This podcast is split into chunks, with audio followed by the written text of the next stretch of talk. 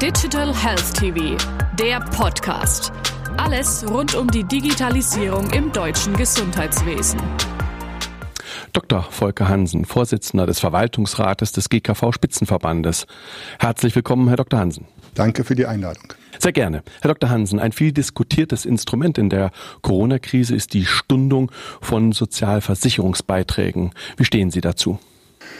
Aus meiner Sicht ist das ein ganz hervorragendes Instrument, um den Unternehmen zu helfen bei der Sicherung von Arbeitsplätzen, weil sie eben liquider werden, indem sie Beiträge, die sie abführen müssten, an die Sozialversicherung erst einmal für sich behalten können.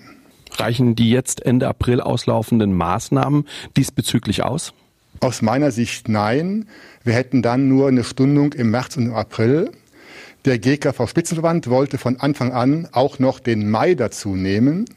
Dann aber ist das äh, Arbeitsministerium reingegrätscht und wollte nur zwei Monate.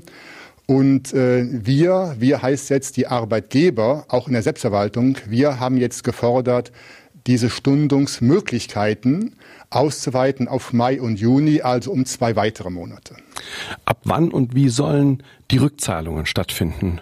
Denn diese können ja auch wieder lähmend auf den dann hoffentlichen wirtschaftlichen Aufschwung sich auswirken.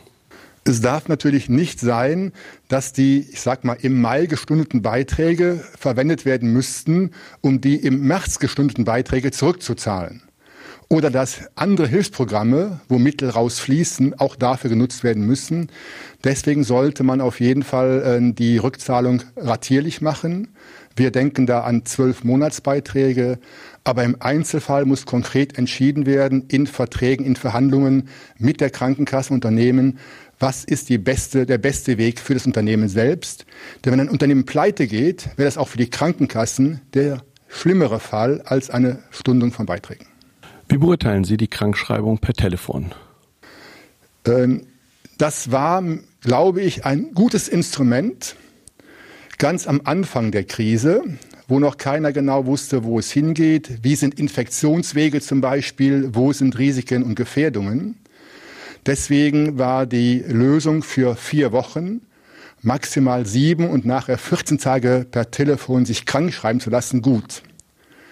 Jetzt aber haben wir ja erste Lockerungen, auch durch die Politik im allgemeinen privaten und Wirtschaftsleben. Und von daher wäre es aus meiner Sicht gut gewesen, das Datum 19. April als Schlussdatum für diese Sonderregelung festzuhalten. Herr Dr. Hansen, vielen herzlichen Dank. Ich danke Ihnen.